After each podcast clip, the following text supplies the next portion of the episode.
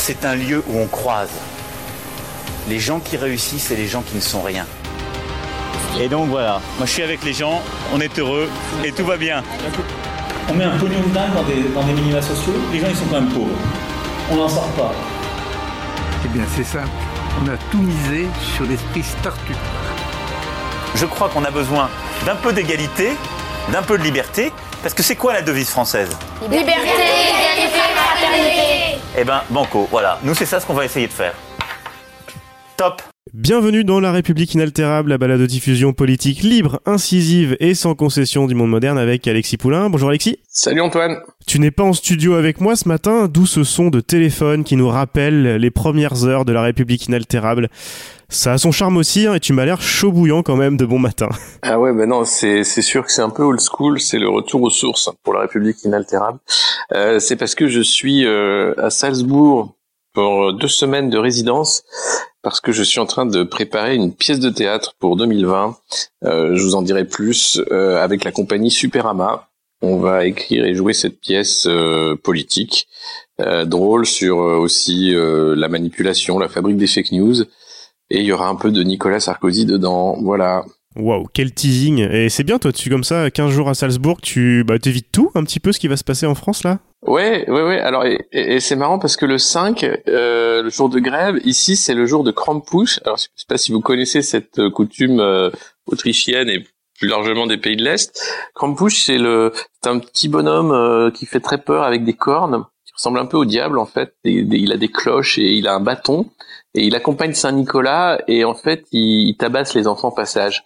Voilà, donc la France ça va être un grand pouce énorme pour pour la Macronie et ou les CRS, je sais pas qui va faire le grand pouce l'un de l'autre et qui va faire Saint Nicolas, mais je trouve ça marrant que ça tombe le même jour. J'espère qu'on n'aura pas le retour de Saint Nicolas euh, pour euh, pour nous sauver. Ah, ça ça va être compliqué. Hein. Nicolas, Nicolas, Nicolas.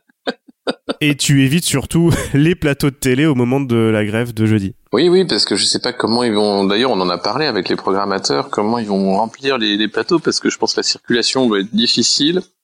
Les mototaxis, il n'y en a pas tant que ça. Et donc pour trouver tout le monde, euh, pour faire le, le, débat continu sur les chaînes d'infos, ça risque d'être un peu compliqué ce jour-là. Mais je ne doute pas qu'ils vont trouver de, de, bons recteurs pour, pour cette journée. Malheureusement, je pourrais pas euh, commenter euh, en direct, mais en différé. Il faudra écouter La République inaltérable. Voilà. Toujours, il faut toujours écouter la République inaltérable. Ça, c'est un conseil. Voilà, les enfants, attention, hein, il faut écouter la République inaltérable. Et peut-être, peut-être qu'on va faire aussi un calendrier de l'avant de la République inaltérable. Ce serait pas mal hein, de faire un petit truc dans tous les jours. Ouais, pourquoi pas, pourquoi pas. En tout cas, suivez tout ça dans votre app de podcast sur Spotify et sur la république inaltérable.top. Et vous pourrez par exemple réécouter l'épisode publié samedi sur le projet Territoire zéro chômeur de longue durée. Je suis allé à la grève du chômage à Rennes le 7 novembre pour comprendre comment ça marche et rencontrer l'équipe qui fait vivre ce qu'ils appellent euh, cette utopie réaliste euh, localement. À travers leur expérience, je vous raconte comment ça marche parce que non, nous n'avons pas tout essayé contre le chômage, contrairement à tout ce qu'on entend. Non. Et c'est une belle idée disruptive qui devrait, euh, alors là on croise les doigts, hein, s'étendre assez rapidement et je vous le mets le lien dans les notes de l'épisode pour aller l'écouter si ce n'est déjà fait. Aujourd'hui, Alexis, on va bien sûr parler de la journée de demain, jeudi noir, déjà annoncée par le gouvernement et les éditorialistes des chaînes d'infos et des radios. Mais avant ça, on parlera climat et Europe, mais n'oublions pas les traditionnelles recommandations. Alors la tienne, c'est un petit peu de teasing, c'est ça hein, que tu nous as fait pour euh, cette pièce de théâtre? Ah oui, oui, oui, c'était cette pièce qui, qui vient donc euh, à la rentrée 2020. On fera la première à Amiens, si tout se passe bien, en mai 2020. Voilà. Chez Saint-Emmanuel. Absolument. Et Saint-François. Et Saint-François. J'ai plein de recommandations moi cette semaine, mais euh, je vais me concentrer sur deux et sur deux écoutes. Euh, tout d'abord le nouvel épisode de Splash, le podcast d'économie de nouvelles écoutes, on en parle de temps en temps ici. Et l'épisode de cette semaine retrace l'évolution du modèle économique de l'hôpital en France. Euh, c'est clair, c'est limpide et ça explique bien la situation actuelle. Ouais. Et puis Rebecca Armstrong que nous avions eu, rappelez-vous dans l'émission pour parler de Lubrizol, elle habite à Madrid et elle est spécialiste des questions environnementales depuis de nombreuses années. ça aurait été dommage de passer à côté de l'occasion. En plus, je crois qu'elle habite juste à côté, euh, à 2-3 km de la COP. Euh, elle a réussi à avoir une accréditation pour la COP et alors c'était un peu compliqué pour l'avoir au téléphone dans cette émission ce matin, mmh. euh, mais on débriefera avec elle dans une prochaine émission parce que là, elle est sur place tout simplement.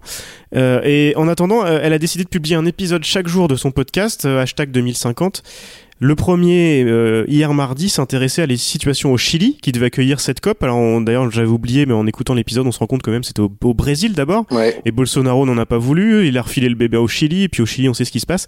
Euh, L'épisode sur le Chili nous raconte justement la situation chilienne du moment, avec euh, des interviews de Chiliens qui sont euh, à Santiago et ailleurs en ce moment. C'est passionnant. Euh, suivez Rebecca justement pendant la COP, parce que j'ai l'impression que nous ne sommes pas au bout de nos surprises. Un épisode tous les matins, et je vous passe un petit extrait de cet épisode chilien pour vous mettre l'eau à la bouche. siempre fueron ustedes, sus familias, nuestro país y el futuro de Chile. Lui, c'est le président Piñera, au soir de sa victoire. Mais depuis un mois, ce ne sont plus les cris de ses soutiens qui s'élèvent des rues chiliennes. La population réclame la fin des inégalités. Accès à l'éducation, santé, retraite, pour n'en citer que trois. Évidemment, c'est pas du tout la hausse de tarif de, du ticket de métro. Hein. C'est, encore la, jeunesse qui, nous a ouvert les cieux, si vous voulez, nous a réveillés. Et c'est les 14, en octobre que ça a commencé. Elle, c'est Lisette Alvarado Torres. Elle est chilienne, comédienne, activiste féministe, activiste pour l'égalité. Elle vit à Santiago du Chili et manifeste depuis plus d'un mois. Je l'ai eue au téléphone dimanche 24 novembre. Pour moi, on est ici maintenant dans une espèce de nouvelle dictature qui, qui s'est liée à la façon de faire une dictature dans cette euh, époque de la vie de- du monde, si vous voulez. Extrait donc de l'épisode de mardi de hashtag 2050, le podcast de Rebecca Armstrong qui est sur la COP et qui sera notre envoyé spécial aussi hein, de la République inaltérable sur la COP à Madrid. On en parlera, on, est- on va essayer de la voir euh, la semaine prochaine. Alexis, on va attaquer par là. Cette COP a été ouverte par le portugais euh, Antonio Gutiérrez, secrétaire général de l'ONU. On a l'impression que c'est vraiment la dernière chance pour bouger sur le climat. C'est un peu comme pendant la crise grecque ou plus récemment la crise syrienne. Chaque, euh, chacune de ces grandes réunions est celle de la dernière chance, puis finalement il n'en sort jamais grand chose.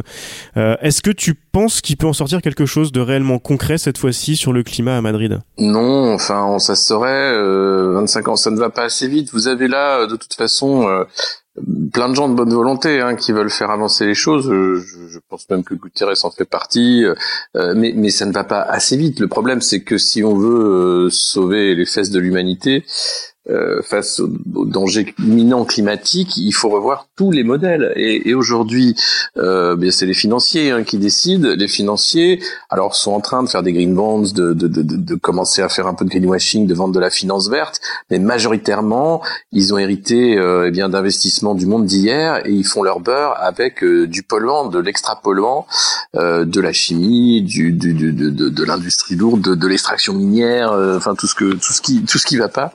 Euh, et puis il faut absolument euh, continuer de- de- d'envoyer des, des, des containers de, de viande congelée d'un bout à l'autre de la planète. Sinon, bah on saurait pas comment faire pour que le consommateur soit heureux.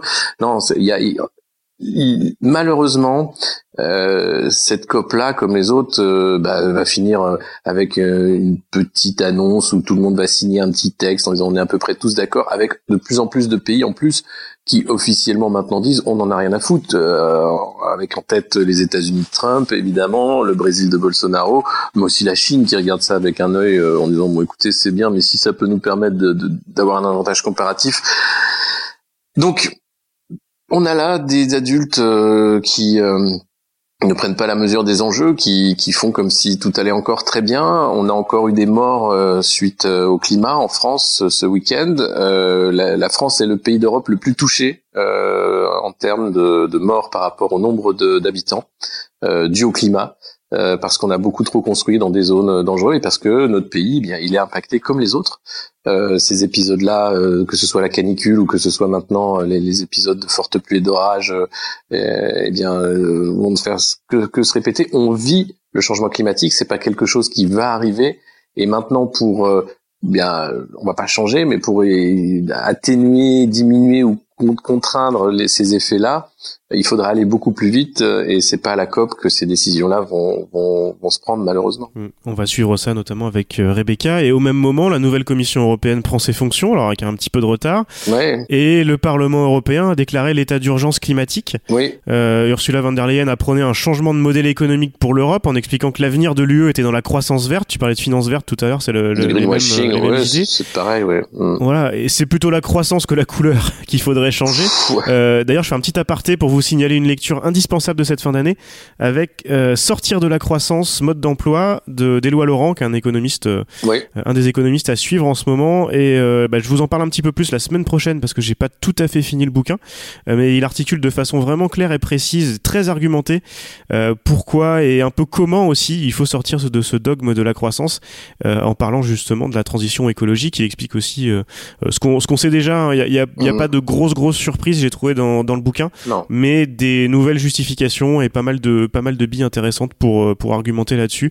Beaucoup de chiffres. euh, Enfin c'est c'est du c'est du très très haut niveau et mais en même temps très accessible. Donc c'est euh, Éloi Laurent. Je vous mets déjà la référence dans les notes de l'épisode et je vous ferai un, compte rendu plus complet dans l'épisode de la semaine prochaine et puis peut-être un petit article aussi sur le monde moderne.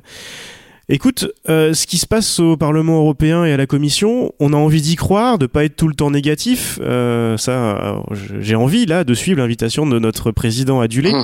Deux questions en fait. La première, c'est est-ce que derrière les effets d'annonce, il y a vraiment une envie d'avancer? Euh, J'ai l'impression que de plus en plus. Après, est-ce que c'est suffisant? Je sais pas. Mais deuxièmement, surtout, est-ce que le Parlement et la Commission peuvent faire quelque chose au niveau européen? Oui, comme je disais, c'est des, des gens de bonne volonté, mais qui pensent avec un dans un système fermé.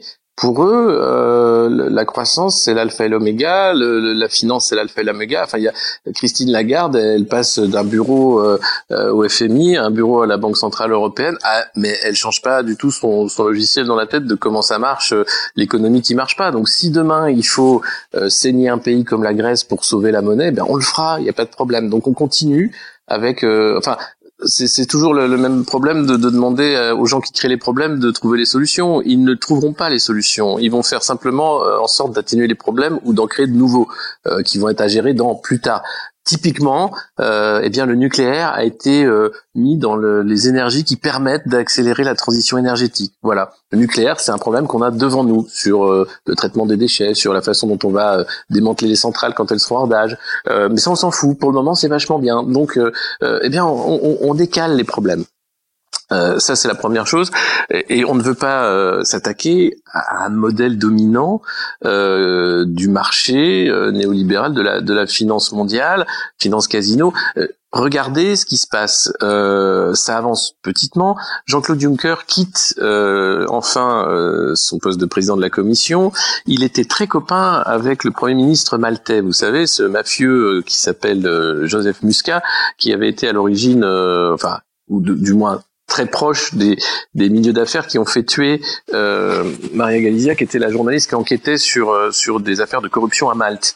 Euh, donc petit à petit, euh, les, les têtes tombent. Muscat va démissionner en janvier. Ses, proches collaborateurs ont déjà démissionné et vont devoir répondre euh, à la justice.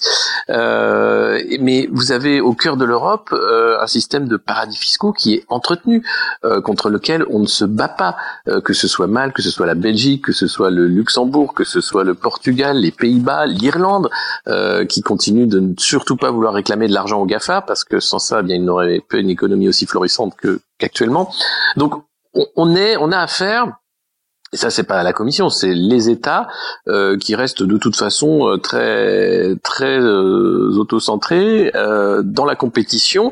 Et puis on continue euh, de manière somnambulique avec Emmanuel Macron, par exemple, qui continue d'obéir aux injonctions euh, de la Commission de tout déréguler, de plus de concurrence, d'où la privatisation à outrance, d'où euh, vouloir faire de la SNCF euh, eh bien une, entreprise privée comme les autres, euh, alors qu'on sait que ça ne marche pas, que, quand vous privatisez certains secteurs, eh bien même le consommateur est perdant au-delà du citoyen. Donc c'est complètement débile, mais cette feuille de route, personne veut la déchirer ou la foutre au feu. On continue parce qu'on ne sait faire que ça.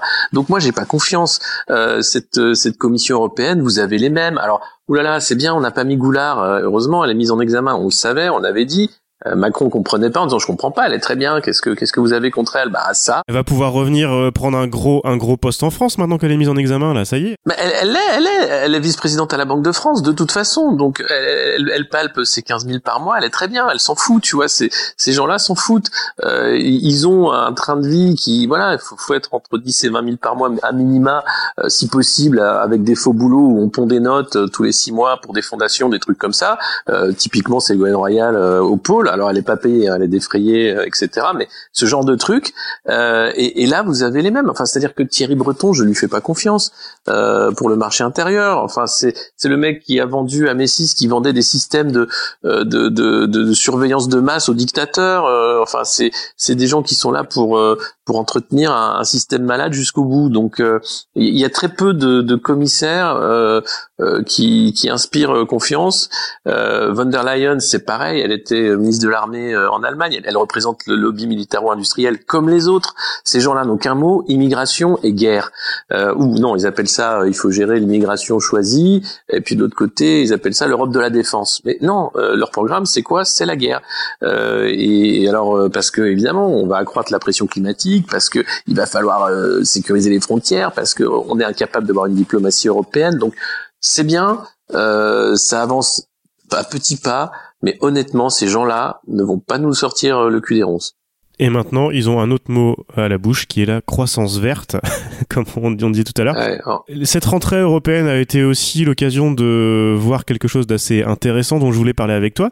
C'est la façon dont les, députés, les eurodéputés français euh, sont perçus euh, à Bruxelles et dont et, comment ils prennent leur rôle d'eurodéputé. Euh, je pensais évidemment pour une note un petit peu plus joyeuse finir sur sur sur Jadot euh, et, et, son intervention. Euh, on, parlait de Trump la semaine dernière, euh, de enfin de l'équipe de Trump la semaine dernière qui se servait des auditions publiques télévisées pour l'impeachment pour récupérer des bouts qu'ils choisissaient pour faire n'importe quoi sur les réseaux sociaux et faire dire l'inverse de ce qu'ils voulaient dire à des témoins. Mmh. là, c'est un petit peu la même chose Président, chers collègues, il y a deux jours, treize militaires français ont trouvé la mort dans une opération de lutte contre le terrorisme et ce Parlement n'a pas eu l'occasion d'honorer leur sacrifice par une minute de silence. Donc je vous propose, Monsieur le Président, d'avoir une minute de silence et que tous nos collègues se lèvent pour nos soldats qui se sont sacrifiés au Mali. Et un moment, un moment. Un instant, un instant. Monsieur Jadot, vous n'étiez peut-être pas là hier euh, dans l'hémicycle. Nous avons euh, salué la mémoire de ces militaires tombés au Mali. Peut-être étiez-vous distrait, peut-être étiez-vous absent, mais notre Assemblée a déjà rendu hommage à ces militaires tombés au Mali. À, sa décharge, quand, Yannick Jadot fait la demande de minute de silence, euh, la minute de silence n'avait pas été faite. en fait, il y avait eu la veille euh, une communication disant qu'on avait euh, bien sûr euh, l'hommage était fait aux soldats tombés voilà soldats français et donc européens tombés au Mali. Et lui le lendemain demande une minute de silence. Et là le président de séance lui dit ça a été fait hier donc euh, voilà, bon, gros cafouillage. Euh, du coup, la vidéo est très drôle parce qu'il passe pour le mec qui, n'avait pas suivi. Mais en fait, euh, le, derrière le groupe Les Verts au Parlement a expliqué longuement dans un thread que non, en fait, c'est plus compliqué ce qu'il n'y paraît. Enfin, c'était une passe d'armes entre les deux. Bref, ça, ça, faisait quand même un sale, un sale coup de, de, de, comme Paul bien, bien raté. ça, on va pas, on va pas le remettre en cause. Oui, parce qu'en fait, ce qu'a, voulu faire Yannick Jadot, c'est quoi? C'était, se faire un, coup de, un coup de com en France avec l'extrait euh, où il demande euh, le respect au voilà. Qui, bon, pourquoi pas Mais et, il avait raison. Et il avait raison. Et ça avait pas été fait. Mais la réponse euh, cinglante, en fait, était aussi à propos et hors de propos. Enfin, bref, c'était. Il il aurait mieux fallu faire comme si rien ne s'était passé couper la vidéo pour dire voilà j'ai fait mon job, euh, sachant que effectivement les, les parlementaires français au, Parlement européen n'ont pas bonne presse hein, depuis longtemps. Euh, ils ont euh, bah, la réputation d'être euh, jamais là, euh, d'être les recalés en fait des élections françaises, donc on leur file un lot de consolation au Parlement de Bruxelles, de ne rien connaître aux affaires européennes, parler très mal les autres langues et de, de s'en foutre complètement, ou pire d'être complètement acheté par les lobbies.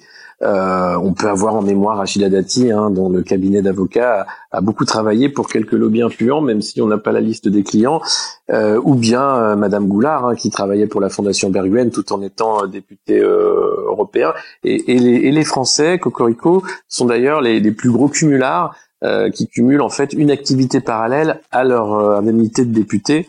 Parce qu'il y en a jamais assez, puis parce qu'en fait, effectivement, c'est pas ça qui les intéresse. Hein, c'est histoire de, de, payer les factures, ça, député. Euh, donc euh, il y a un vrai problème. J'espère que ça change un peu avec les nouveaux qui sont arrivés lors des élections européennes de cette année. Euh, qu'il y aura des gens euh, peut-être plus impliqués euh, dans, dans les dans, dans, dans, les arcanes européennes, qui vont rester à Bruxelles, qui vont vraiment travailler manière technique sur les dossiers. On peut l'espérer avec Pascal Canfin, même s'il est du côté Renaissance, mais au moins il connaît un peu les choses. Euh, c'est le cas aussi de, Manon Aubry, qui est à la France Insoumise et qui connaît bien aussi les affaires d'évasion fiscale euh, pour avoir travaillé auparavant à Oxfam. Euh, et puis d'autres, voilà, qui ont des profils euh, qui, peuvent être au moins plus, plus intéressants que ces vieux briscards de la politique qui pantouflaient tranquillement au Parlement européen. Ok, et eh ben écoute, sans, sans transition, euh, on va passer à la pipe de la semaine. Quand je vois parfois des simulations qui sont faites, des journaux qui en ont sorti, c'est de la pipe complète, hein. C'est de la pipe complète, hein. On va parler quand même un petit peu euh, de la journée de jeudi qui s'annonce, même si tout a déjà été dit, c'est pour ça que je voulais pas non plus euh, y passer des heures ce matin, mais quand même, la pipe de la semaine pour euh, Stanislas Guérini, le, chef du parti La République En Marche, qui nous expliquait sur les plateaux, au milieu de toute cette action concertée, ou, ou, pas concertée, je sais pas, mais en tout cas qui va dans le même sens, des médias et de La République En Marche pour expliquer, pour décrédibiliser le mouvement de jeudi à l'avance, lui nous expliquait sur le plateau de France 3 ce que c'était historique. Ça y est, le PS va défiler avec le Front National. Euh, Qu'est-ce que c'est que ça encore? Euh, on, a, on avait déjà pendant les Gilets jaunes, on se rappelle hein, que euh, n'importe quel manifestant euh, était assimilé aux casseurs et donc encourager les casseurs s'il si, allait en manif déjà. Hein, on se souvient de, ces, de ça. c'est quoi la, la prochaine la prochaine étape? C'est quoi? C'est de dire que les cheminots sont pires qu'Hitler? On, on en est bientôt là? bah, c'est euh, en fait c'est la limite de ce jeu-là en fait de la diabolisation, dédiabolisation du Front National, Rassemblement National.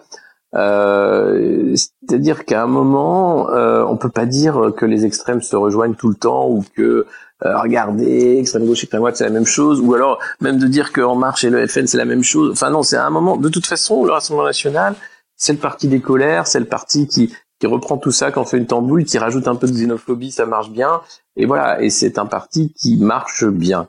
Euh, c'est malheureux parce que c'est un parti qui euh, a des, des, des, origines antidémocratiques, totalement à l'extrême droite, euh, antisémite, euh, révisionniste, enfin le parti de papa.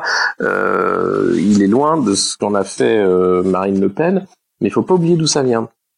Or, beaucoup de gens l'oublient. Et puis alors après, le fait de vouloir systématiquement euh, jouer avec le feu, c'est-à-dire en disant un coup euh, on n'a pas le droit d'y toucher, puis un coup on invite le, RN à tous les débats et puis on, le fait monter comme attention c'est ça ou Macron, vous vous rendez compte, mais attendez, mais mais c'est ça que vous voulez, c'est ça que vous voulez, et en même temps d'avoir un président qui est borgne, qui fait ce qu'il veut, qui s'en fout, enfin qui, qui, qui, est en train de faire monter un climat mais de de, de, de contrôle, de d'autoritarisme mais mais crasse euh, dans le pays, je vois pas qui fait plus le jeu du Rassemblement national aujourd'hui que qu'Emmanuel Macron et la République en marche. Faut le dire. Alors eux ne le voient pas comme ça. Hein. Ils pensent que c'est le PS euh, défilant aux côtés de, Marine Le Pen euh, qui, ferait le, jeu du Rassemblement national.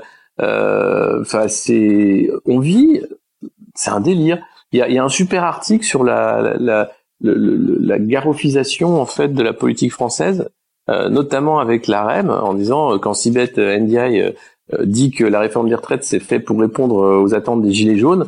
Mais on, est, on, est, on a passé un cap, c'est-à-dire que ce parti, c'est le Garofi en programme, quoi, et c'est fait comme ça. Et derrière, vous avez des gens comme euh, le docteur Laurent Alexandre qui en rajoutent encore dans, dans, le côté, je vais dire n'importe quoi, mais les gens vont le croire. Et, et cette, cette surenchère du n'importe quoi, c'est une stratégie aussi. Hein, ça permet de faire passer des, des, des vraies réformes derrière d'agiter les faux débats du voile, etc. Ça y est, on parle plus du voile, hein. on est passé sur la, la séquence. Euh, alors c'est ce thème-là des, des, communicants politiques, on parle de la séquence. Donc on est passé de la séquence du voile, maintenant on passe sur la séquence euh, grève du 5, puis après on passera sur la séquence Noël, j'imagine.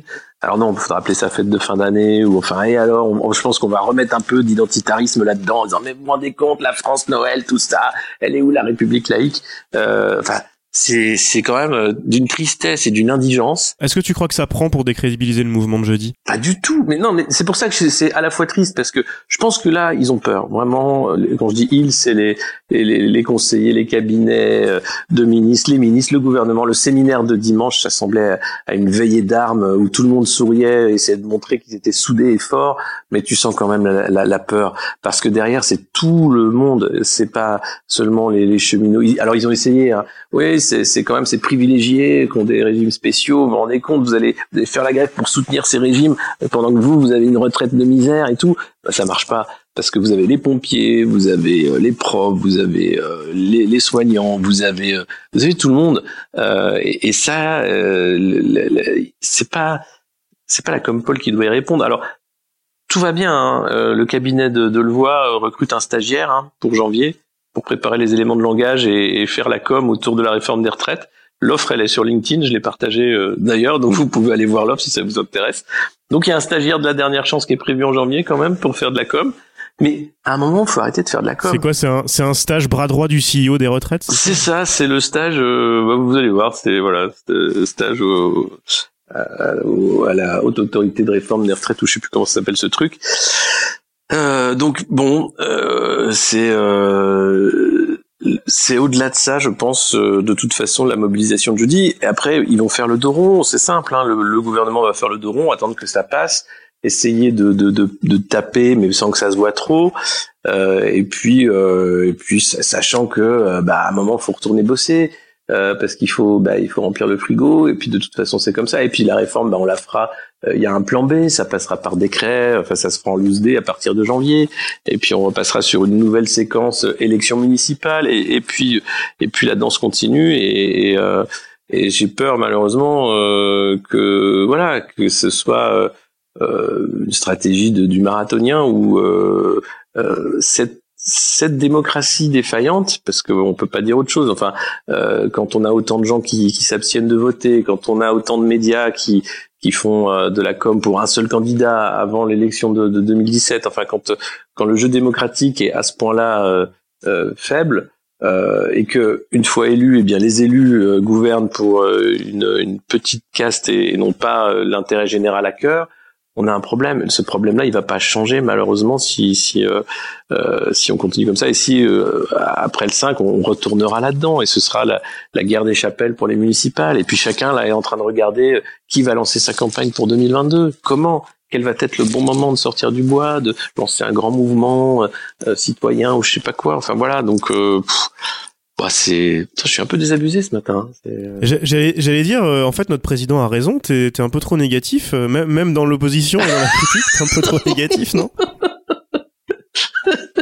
Je sais pas.